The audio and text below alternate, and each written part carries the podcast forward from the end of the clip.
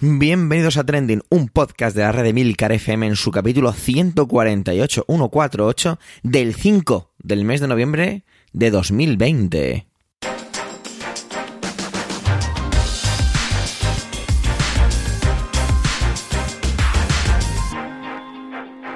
Trending es un podcast sobre lo que pasa, sobre lo que ocurre, sobre las noticias que pueblan las redes sociales. Todo ello con opinión y siempre con ánimo de compartir. Por ello, somos varias voces, aunque yo, Javier Soler, haga de presentador. Trending es tu podcast de noticias semanal. Adelante. Antes de nada, quiero que me permitéis una pequeña licencia utilizar ese altavoz para algo que me hace pues un poquito de ilusión y es felicitar el 35 cumpleaños a la persona más maravillosa de este lado de la galaxia, la cual tengo la suerte de ver cada mañana cuando me despierto y mm, también cada noche cuando me voy a dormir. Así que es muy probable que no lo escuche nunca, pero desde aquí quiero mandarle un feliz cumpleaños a mi pareja. Feliz cumpleaños, Katie. Te quiero mucho vamos a volver, vamos a centrarnos, que si no me pongo muy tierno. Y este trending, este capítulo de trending tiene cosas creo que muy, muy interesantes. Vamos a empezar con Manuel. Y es que resulta, y me ha dejado muy, me dejó realmente impresionado cuando nos dijo el tema. La primera, la primera impresión que tuve fue de, ostras, espera, a ver si lo he leído bien. Ya que ha salido un estudio que refleja que es la primera vez, la generación de los llamados nativos digitales, que una generación es tiene un coeficiente intelectual más bajo que el anterior. Es de esas veces que creo que hay que escuchar muy atentamente todo porque estas cosas tienen unas consecuencias muy, muy, muy interesantes de cara al futuro. Adelante, Manuel.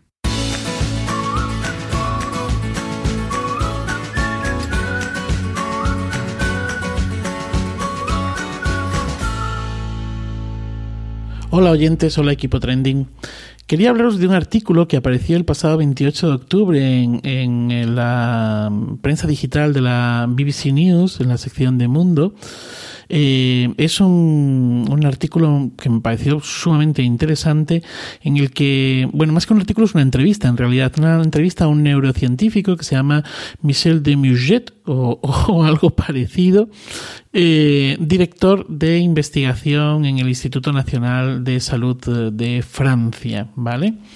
Y mm, eh, en este artículo, bueno, pues cuenta de una manera bastante dura eh, y contundente cómo los dispositivos digitales están afectando gravemente, y él dice que para mal, eh, al desarrollo neuronal de niños eh, y jóvenes.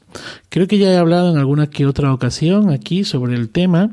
Ya saben que yo no tengo televisión en casa, tengo un chiquillo eh, de 8 años y que las horas de pantalla están controladas. No tengo ni siquiera juegos en el móvil para él y apenas tiene en el iPad del colegio, pues más que herramientas propias del colegio y en la tablet y ordenadores portátiles que tenemos en casa, pues que hay varios, eh, no, no hay apenas eh, juegos, ¿no? Eh, llámenme talibán si quieren, pero bueno, es una, es una opción, es una opción más, ¿vale? Bueno, en el artículo em, se plantea lo siguiente, y es que, o en la entrevista, perdón, se plantea lo siguiente, ¿no? Se parte de una, de una afirmación que es que los jóvenes de hoy son la primera generación de la historia con un coeficiente intelectual más bajo que la anterior. Vale, vamos a, matizar algunas cosas.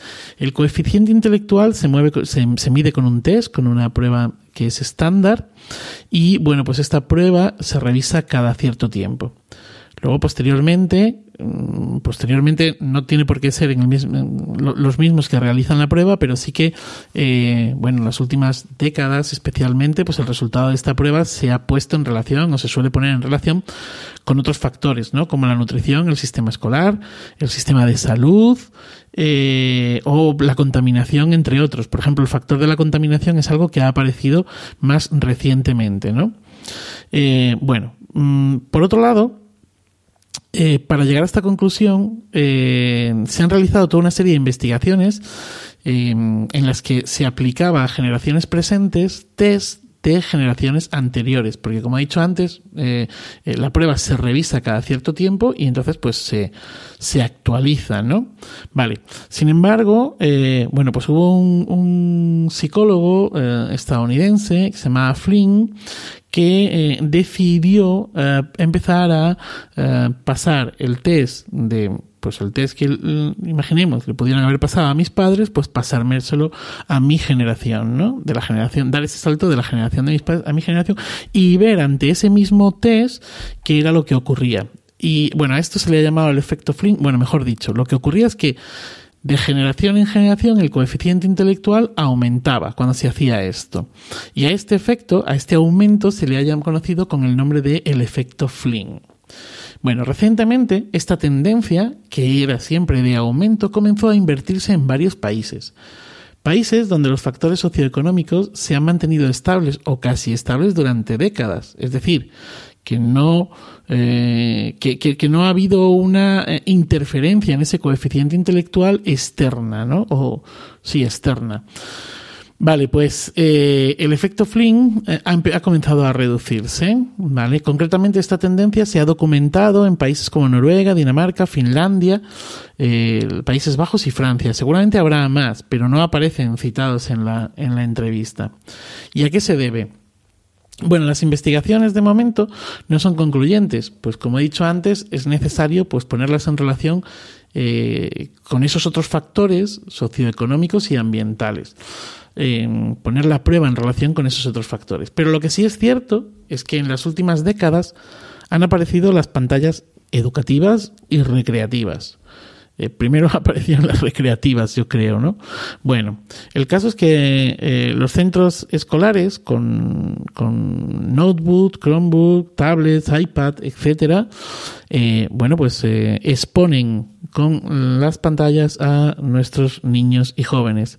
Y luego en casa, pues a través de la televisión, los videojuegos, los móviles, iPad, tablets, etcétera, etcétera, pues también, ¿no?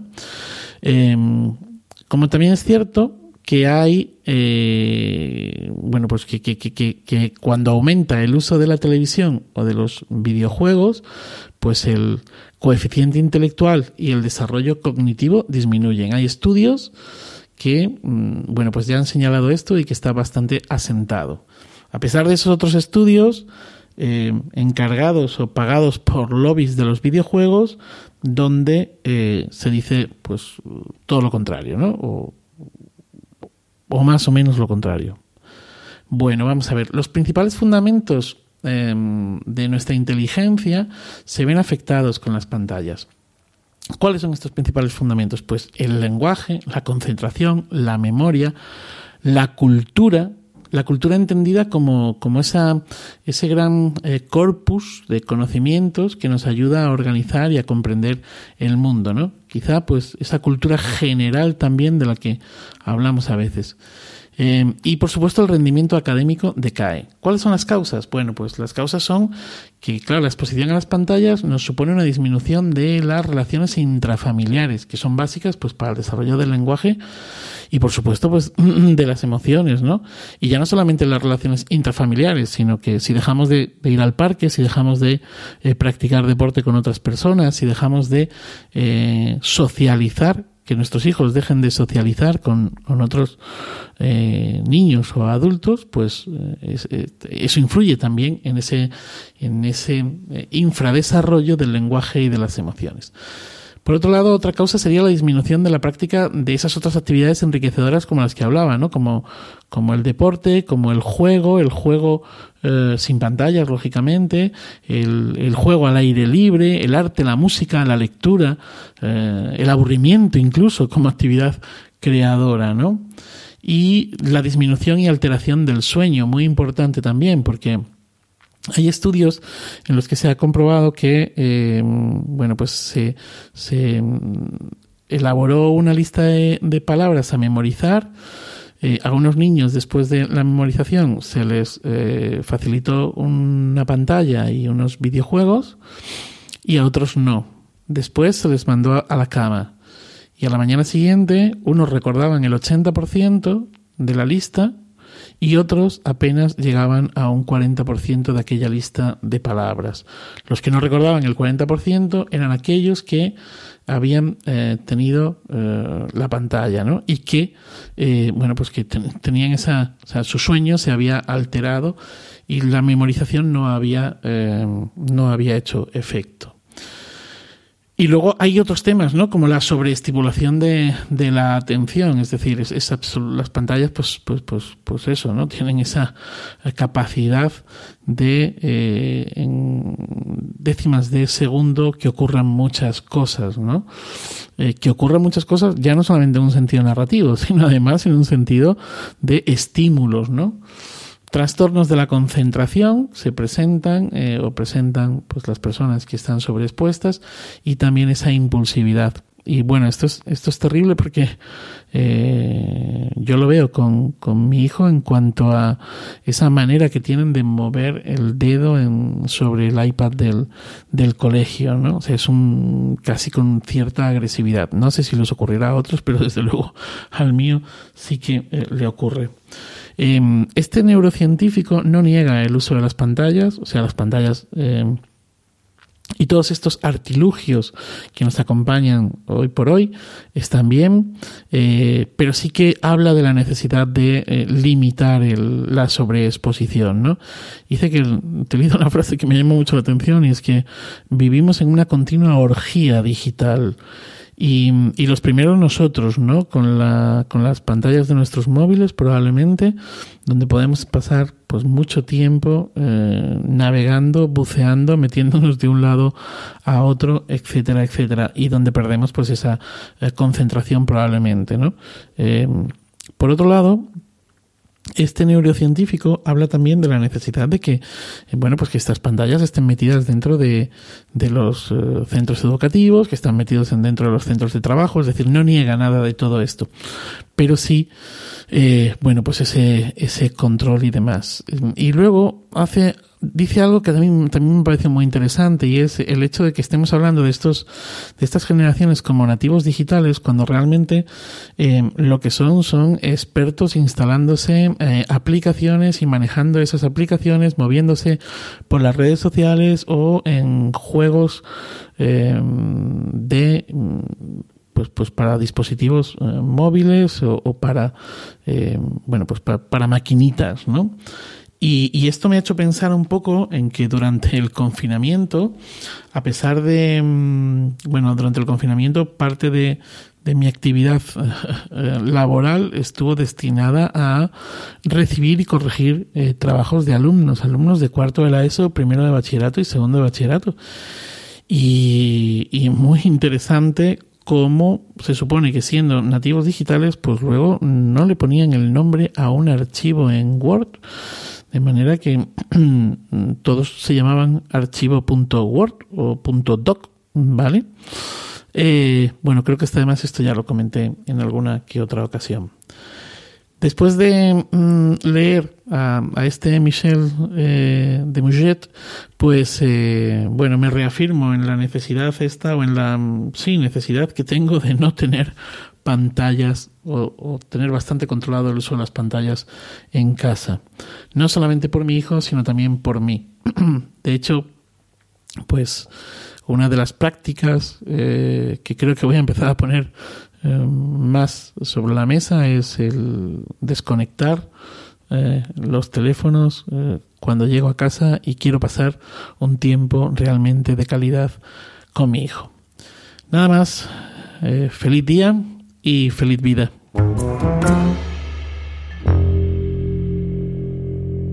Antonio nos trae las elecciones en Estados Unidos, pero las trae desde un punto de vista muy concreto y muy particular, y es la reflexión sobre la excesiva atención que se le da en los medios y las redes sociales aquí en España a esas elecciones presidenciales en Estados Unidos. Vamos a ver cómo justifica su respuesta nuestro compañero Antonio. Muchísimas gracias y adelante Antonio.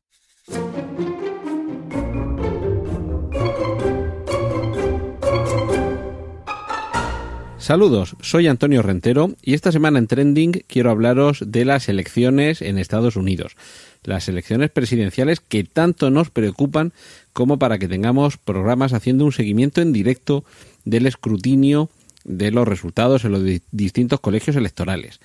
Con la diferencia horaria ha habido algunos periodistas y gente eh, que le gusta seguir los medios de comunicación y las redes sociales que han estado trasnochando o madrugando para estar informados al segundo de lo que está sucediendo allí.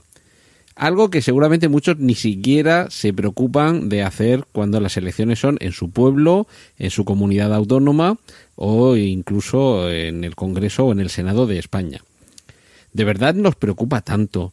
¿De verdad nos afecta tanto si es Trump quien sigue eh, como presidente o si es Biden quien accede a la Casa Blanca, y esto ya sería tema para otro día, que en caso de hacerlo más bien es eh, Kamala Harris quien va a terminar seguramente el mandato. ¿De verdad en nuestra vida cotidiana nos preocupa tanto?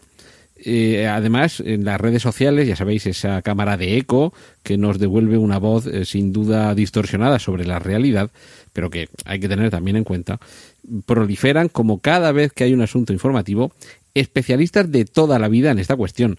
Hemos descubierto que además de expertos en, pandemias, en derecho constitucional, en, infraestructuras eh, ferroviarias o en misiones espaciales, tenemos también una nutrida eh, nómina de especialistas en los procesos electorales, que sin duda siguen los caucus, que además saben los delegados eh, de, de, cada uno de los partidos que se eligen ahora como representantes y están al cabo de las mayorías de la Cámara de Representantes y el Senado. Es delicioso la cantidad de especialistas en todos estos segmentos del conocimiento que han proliferado y que seguro que son los mismos que la semana que viene serán especialistas en otra parcela de conocimiento.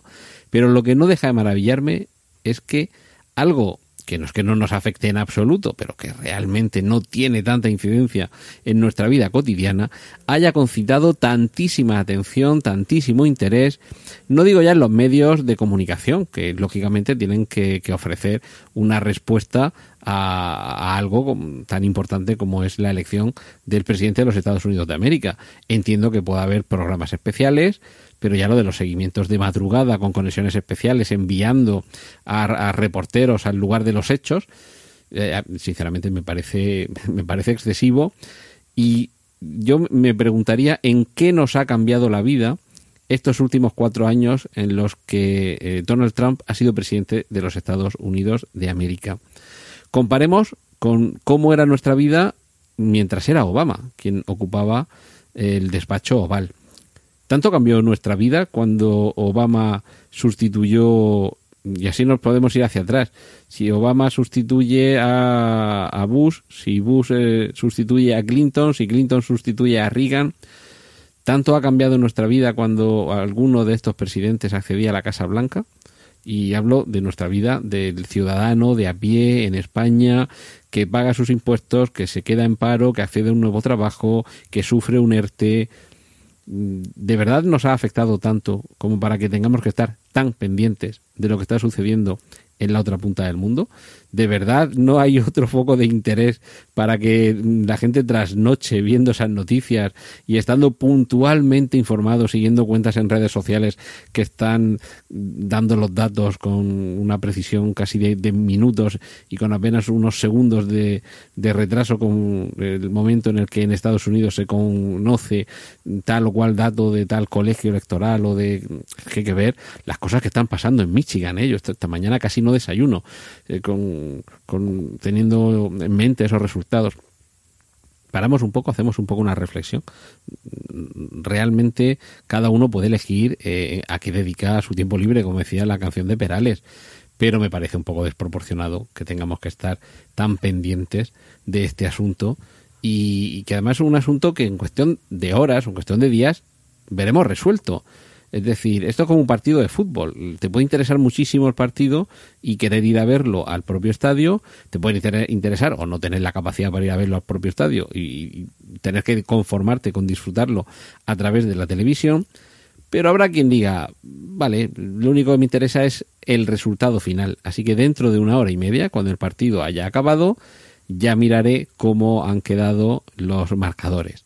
Y me parece que esta es una de esas cuestiones en las que muchos eh, lo que deberíamos hacer es dedicarnos a cosas más importantes en nuestra vida, en nuestro ocio, en nuestra familia, en nuestra profesión y dentro de un día, o de dos, o de cuatro, porque esto, como en otras ocasiones, pueden ser unas elecciones de resultado incierto, no hasta el último minuto, sino a lo mejor hasta dentro de unas semanas o de unos meses, eh, ya nos enteraremos. Y entonces, cuando nos enteremos, yo creo que tampoco nos afectará tanto en nuestra vida cotidiana si quien ganó fue Trump o si quien ganó fue Biden creo que debemos tomarnos las cosas con, con otro espíritu.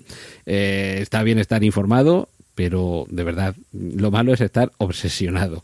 Y me parece que con esto muchos se han obsesionado pensando que les iba a cambiar la vida quien ocupe la Casa Blanca. Y esto era lo que quería compartir esta semana con vosotros aquí en Trending. Os dejo que disfrutéis con los contenidos que tienen preparados mis compañeros. Un saludo de Antonio Rentero.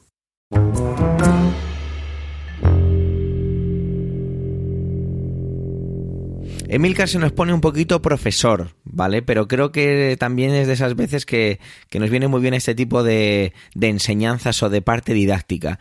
Y claro, lógicamente tiene que ver con las elecciones en Estados Unidos.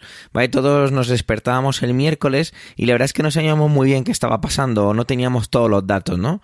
Y es que hay que tener muy en cuenta que hay que ver la, la, diferencia que hay entre un sistema proporcional y un sistema mayoritario, que es un poquito lo que nos viene a contar Emilio Emilcar en esta intervención. Vamos a escucharle atentamente, ya que todo lo que tiene que ver con mm, leyes o sistemas de elección siempre son muy, como muy complicados, muy enrevesados y nos cuesta entenderlos. A ver si con la voz de Emilcar nos enteramos un poquito mejor. Adelante, Emilcar.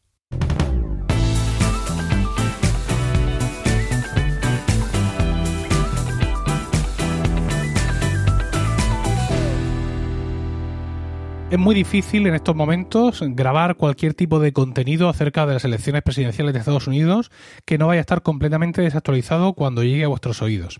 Y como es muy difícil, pues evidentemente no lo voy a intentar. En el momento de grabar eh, esta, intervención, miércoles por la tarde-noche, según el Washington Post, eh, Biden contaría con 227 votos electorales, que son los que al final delucidan esto, y Trump 213. De mantenerse la tendencia de los estados que siguen contando votos, Biden llegaría justo, justo a los 270 que necesita para ser presidente. Por otro lado, parece que los, que los demócratas van a conseguir mantener el Congreso y que los republicanos van a conseguir mantener el Senado. Pero ante todas estas noticias que estamos escuchando, eh, el oyente, sobre todo español y de otros países, se pregunta, ¿pero qué, qué, demonios es esto? ¿Qué es esto de los votos electorales? ¿Por qué hay una diferencia entre votos electorales y voto popular? ¿Qué es el colegio electoral? Trump ha ganado en Florida y se lleva sus 29 votos electorales que no podemos evitar identificar como escaños. ¿Esto, esto cómo es posible? ¿Se lo lleva todo o qué? Eh, en estos momentos, además, Biden le saca 3 millones de votos a Trump que es más o menos lo que Hillary, quiero recordar, le sacó a Trump en su momento, pero Trump fue presidente. ¿Esto cómo es posible? Entonces, bueno, pues aparte del estupor que muchos sentimos de que Trump esté en estos niveles de votos todavía, después de todo lo que ha hecho, eh, se une el estupor de mm, ¿Cómo demonios funciona esto? Así que bienvenidos, queridos oyentes, a eh, una explicación de los dos tipos básicos de sistema, eh, de sistema de voto democrático que existen en el mundo. Hablamos del sistema proporcional y del sistema mayoritario. El sistema proporcional es el que tenemos en España, por ejemplo. Ese es un sistema por el cual, pues, una provincia como Murcia, por ejemplo, pues eh, se le otorgan creo que son 13 o 9, pues vamos a pensar que son 13. 13 eh, diputados en el Congreso. Y entonces nosotros votamos, aquí los murcianos, votamos, principalmente los murcianos votamos al PP o cualquier otra opción de derechas, pues somos así.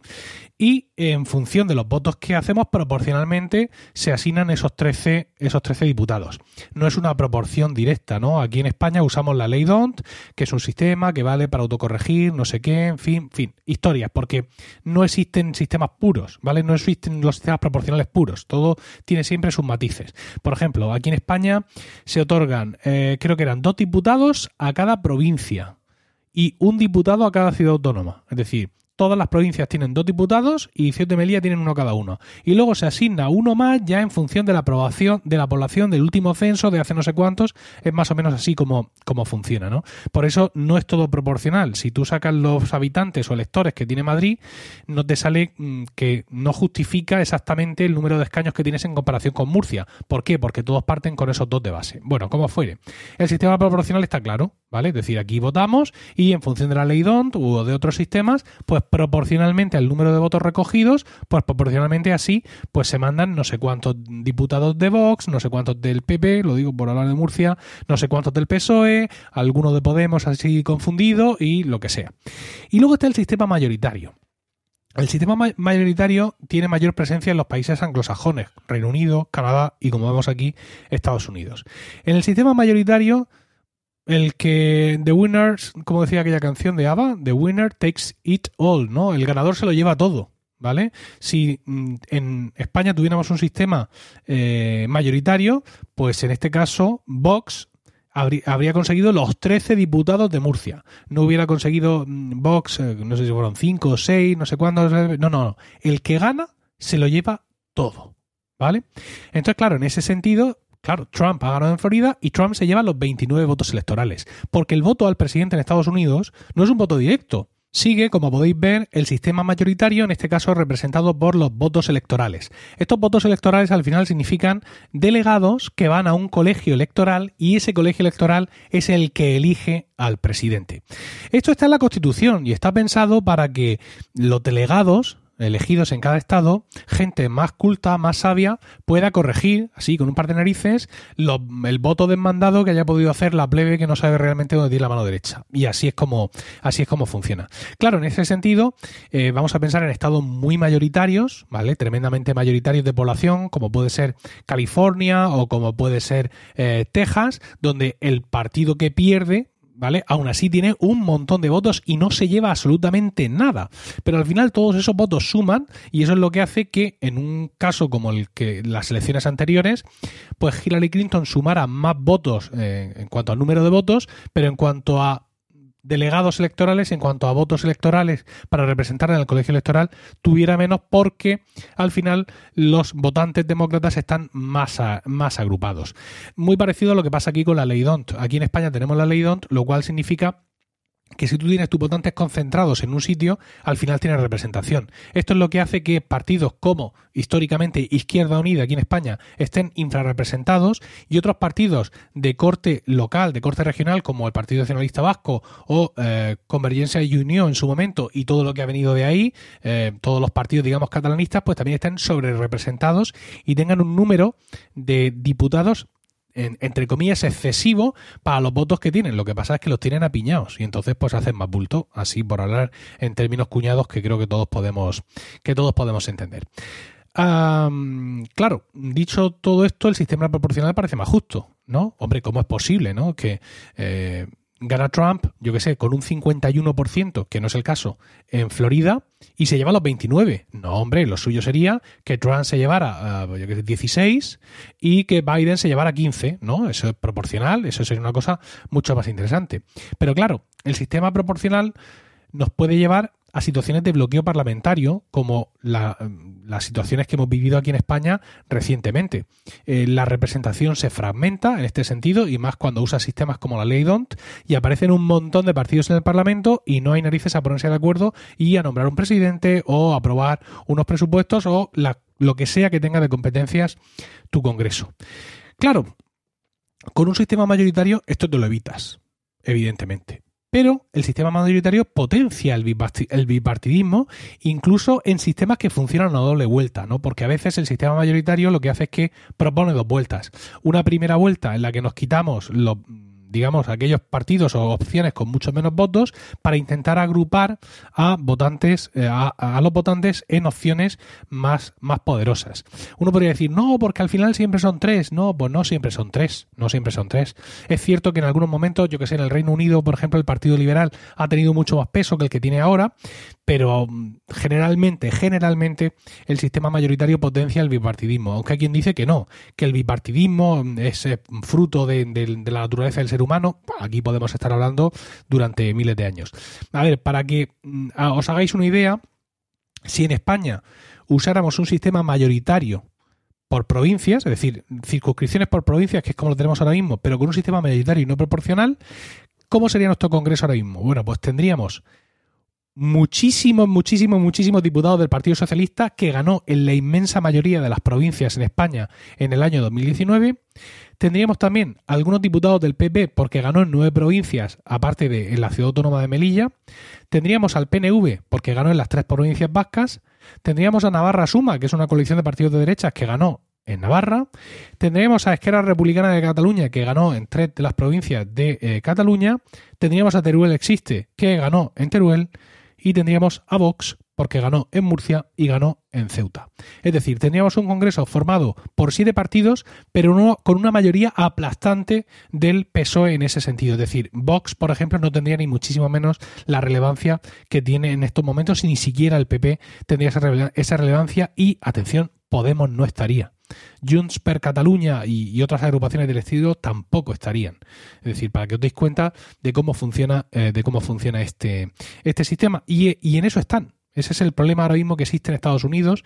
Decían, no sé si era esta mañana, lo escuché en la radio, o lo decían en el Washington Post, en el, el Washington Post, el podcast que se llama así, es un podcast en español, que era un sistema ideado cuando los norteamericanos montaban a caballo, pero que ahora navegan por Internet. Entonces, pues no sé si sigue teniendo sentido, pero al final solo nos acordamos de Santa Bárbara cuando truena. Y, y, además hay otra cosa curiosa, y es que en el caso en concreto de los Estados Unidos, por la distribución histórica de los votos en su población, el sistema mayoritario eh, a la hora de elegir al presidente es un sistema que favorece, que favorece históricamente a los candidatos republicanos, precisamente porque existe una mayor agrupación de votos republicanos por estados de, de lo que sería el voto demócrata, que está un poco más, un poco más disgregado. Bien, pues cosas que comentaros, eh, digamos, por, por aportar algún dato que todavía os pueda ser útil, os pueda ser un conocimiento interesante cuando este podcast llegue a vuestra a vuestras orejas. Por supuesto, mm, he hablado del, del voto proporcional que tenemos en España con la ley DONT, pero existen mm, mil formas de combinar todo esto, ¿no? Es decir, podemos tener varias circunscripciones, por ejemplo, en voto proporcional, como lo tenemos en España con la ley DONT. Podemos tener una circunscripción única, es decir, voto proporcional sí, pero aquí todos los, los diputados van al mismo bote. Hay, aparte de la ley DONT, hay otras leyes y otros sistemas mm, proporcionales e incluso los sistemas mayoritarios también tienen su eh, aquel. Para que para dejaros una única idea, una última idea del sistema mayoritario, que también es el que usan en Estados Unidos, por ejemplo, para elegir a los congresistas. Esto se da mucho cuando, ya sabéis, en las películas escuchamos a alguien que dice, voy a hablar con mi representante en el Congreso. No, voy a hablar con mi senador. Claro, mm, en Estados Unidos los congresistas lo son no por estados, sino por distritos dentro de los estados, donde se presenta un representante de ese distrito. Entonces, efectivamente, ese tío o esa tía que ha ganado ahí, aunque tú no le hayas votado, pero es tu representante, porque no había más. Es decir, es en el distrito sur de Ohio, es un representante. No votamos entre todos los de Ohio a nuestros seis representantes, sino que cada distrito vota el suyo. De esta manera, es cierto que aquí el sistema mayoritario gana mucho peso. ¿Por qué? Porque tú me representas a mí, te haya votado o no, y tú te la juegas en las próximas elecciones. Esto explica esto explica que el voto a presidente no siempre coincida con el voto a senador o con el voto a representante en el Congreso. Porque en este sentido, digamos, la distancia corta, los eh, congresistas y senadores se la juegan mucho. De hecho, no, no es poco habitual, y ahora cuando veáis los resultados de las elecciones, ver estados en los que ha ganado Trump, pero que el senador que ha ganado, que es uno o dos por estado, me parece, pero no se votan juntos o tal, sin embargo, es demócrata. ¿Vale? Y viceversa. Esto es muy habitual precisamente porque en este sistema eh, directo de votación mayoritaria a los representantes, pues eh, influye mucho el cómo te has portado y qué estás haciendo y qué vas a hacer. Por eso, por eso, por ejemplo, hubo algún senador demócrata que no votó a favor del impeachment contra Trump porque sabía que su estado era muy republicano, que le estaban eligiendo a él por los motivos que sean y que ahí se podía jugar su reelección. En fin, que todos los sistemas eh, eh, democráticos son imperfectos, pero en cualquier caso prefiero cualquiera de estas imperfecciones a la alternativa.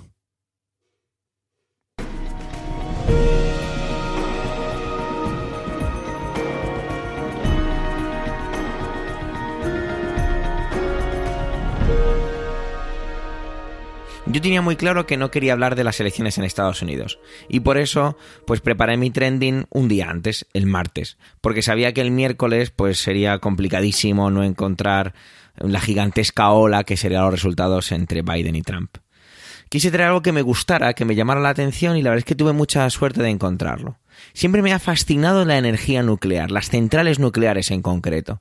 Fijaros si es un tema que me apasiona, que aún tengo recuerdos vívidos de trabajos de investigación que hice en el instituto o incluso una visita a la central nuclear, una central nuclear cercana, bueno, más o menos cercana a donde vivo, en la universidad.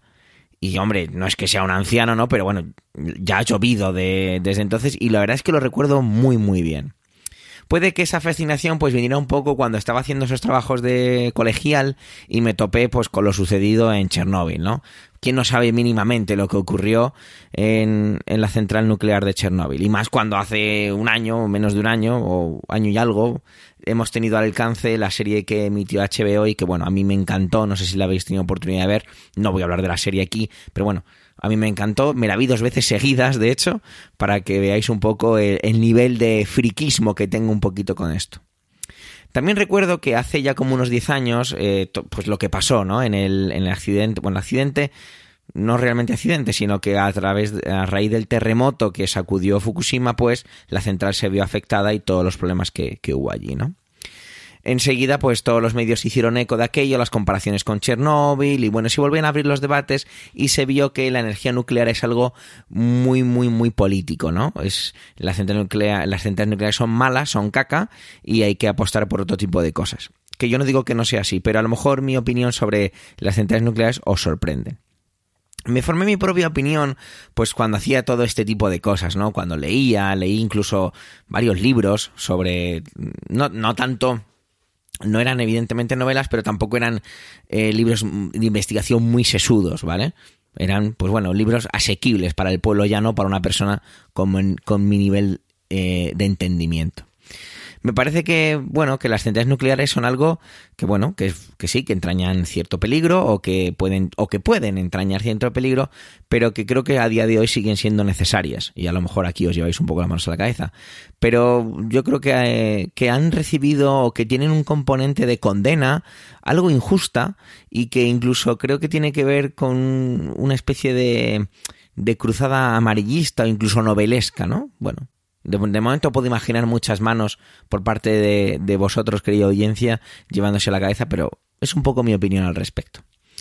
Eh, en aquel entonces, a nivel colegial y una visita después en la universidad, pues evidentemente no me hacen experto. Como he dicho, he leído algunos libros y bueno, eh, puedo, mi opinión puede valer lo mismo que cualquier otra que no es experto en energía nuclear eso que quede claro. Pero un elemento común a todo esto es lo políticamente incorrectas que son las todo lo que tiene que ver con las centrales nucleares. Y creo que eso acabará antes con las centrales nucleares que cualquier otra cosa, y es decir, la parte puramente política. Y es que una vez más eh, queda claro que la política mueve el mundo y que algo que es casi abstracto, o bueno, meramente abstracto, eh, tiene mucho más fuerza que cualquier reactor nuclear. Aquí he intentado ser un poquito como eh, casi novelesco, pero no me ha salido muy bien, creo, la afirmación. Espero que sepáis perdonarme. A lo que vamos, un poco. ¿Cuál es la noticia? ¿Cuál era el trending de que se acaba de todo esto? Bueno, Bielorrusia el martes a las 12 y 3 minutos le dio un poquito al on, al botoncito on, en una central nuclear nuevecita que tienen casi casi terminada para darle así más empuje al consumo energético de su país. Como podéis imaginar, esto tiene unas consecuencias muy políticas y que sus vecinos, principalmente Lituania, ya que la central nuclear está a unos 40 kilómetros de la capital lituana, pues no ha molado nada, no les ha hecho ni puñetera gracia, diciéndolo fina y llanamente. La central nuclear comenzó a construirse en 2013 y finalizará el año que viene su completa puesta en marcha. Cuenta con dos reactores y tiene una capacidad de generación de 1.200 megavatios cada uno. Pero vamos a seguir un poco con las cifras.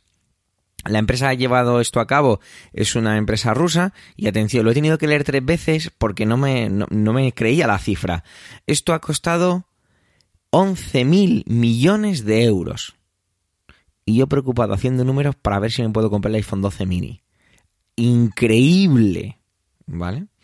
La empresa rusa y el propio gobierno bielorruso se defienden diciendo que cuenta con todas las normas de seguridad post-Fukushima que se llevaron a, cabo tras el terremoto y que se vieron los posibles problemas que había, y las recomendaciones de la OIA, la Organización Internacional de Energía Atómica. Sin embargo, el primer, el, perdón, el primer ministro no, el ministro de Exteriores lituano ha dicho que no, que aquí hay algo que no, que no va y dice que hay problemas de seguridad que no se han resuelto y llama a la comunidad internacional a intervenir, principalmente a sus socios de la comunidad de la Unión Europea, no de la comunidad, perdón, y a nivel internacional también. Eh, bueno, yo no sé muy bien si esto será cierto o no. Esta planta está, pensada para prometer el abastecimiento de un tercio de la demanda del país, lo que evidentemente es mogollón. Mientras que Lituania sigue ahí peleándose, vamos a ver en qué queda esto. No deja de ser llamativo que el 40% de la población de Bielorrusia, perdón, la población de Bielorrusia se vio afectada de una manera u otra por el accidente de Chernóbil. Esto sí que es un dato que me parece muy interesante. Que, pese a eso se hagan, se tomen este tipo de decisiones. Curiosamente, al leer sobre la noticia, me encontraba con otra, ¿vale? Y es precisamente desde Fukushima.